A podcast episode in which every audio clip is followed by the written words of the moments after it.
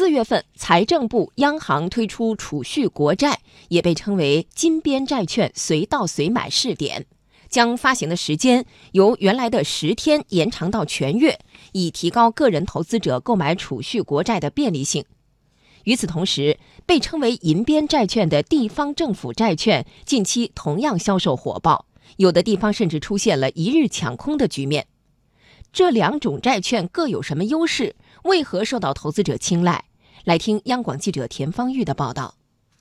储蓄国债是指在中国境内发行，通过储蓄国债承销团成员面向个人销售的不可流通人民币国债。它的优点是低风险、高利率，因此也被称为金边债券或无风险债券。本月一号到九号，今年第一期、第二期电子式储蓄国债已经发行，其中三年期票面利率是百分之四。五年期票面利率是百分之四点二七，今天到十九号将发行第三期和第四期，二十号到三十号发行第五期和第六期。这些储蓄国债只面向个人投资者销售，认购起点金额是一百元。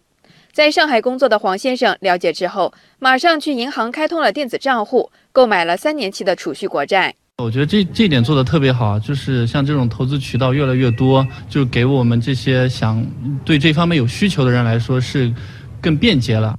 本次试点除了发行时间的变化，还开放了发行额度，国债敞开供应。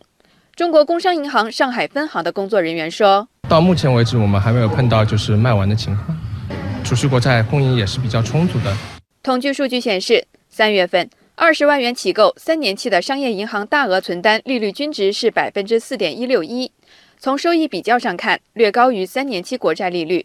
有银行业内人士说，此前曾担心今年一季度大额存单利率的提高可能会影响国债发行的热度。不过，从四月份储蓄国债发行的情况来看，销售平稳，百姓随到随买，高效便捷，购买体验明显提升。兴业银行首席经济学家鲁政委说。这次试点改革有利于提高群众购买储蓄国债的便利性，免去提前排队的困扰，提高储蓄国债的吸引力。储蓄国债呢有两个功能，第一个功能呢是增加老百姓投资啊，特别是更接近于储蓄的一个投资产品的品种。第二个呢也是财政部呢筹集资金的就是一种方式。这个时间延长了之后呢，其实就有更多的老百姓呢有机会啊买到这个国债。除了国债。最近还有一种债券投资品很受市场欢迎，那就是地方债。和国债金边债券相对应，地方债又被称为银边债券。前段时间，不少投资者聊天的开场白都是“你抢到地方债了吗？”这是因为地方债此前通常是面向银行、保险公司等大型机构，并不面向普通民众出售。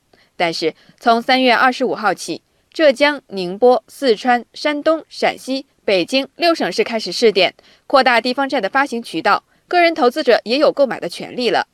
其中，宁波地方债三亿元网银额度在两分钟内就被抢光，浙江地方债开始发售后，只用了十分钟就卖完了十四亿元的额度。北京地方债的认购期有三天，但部分银行第一天就已经售完所有额度。不少人说。支持家乡建设的时候到了。投资我们这个宁波债，我们个人获得收益，对我们城市发展也是一种支持，也是种双赢的投资啊。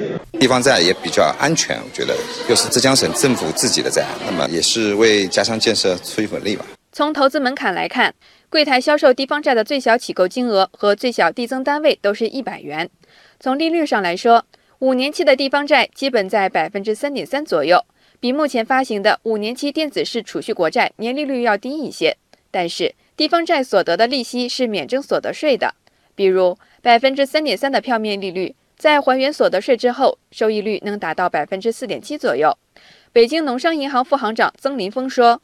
地方债可以随时交易，还能保证利息，还可以质押，这些都是理财产品所没有的优势。持有比如储蓄债啊等等的，它要不就是提前支取，它可能会损失利息。这个地方债呢，最大的特点就是它在支取的时候，可以按照当时的挂牌利率，不损失相应的这个利率，是一个非常好的一个投资产品。分析人士认为。对个人投资者开放地方债，有利于提升地方债的流动性，推进我国多层次债券市场的建设。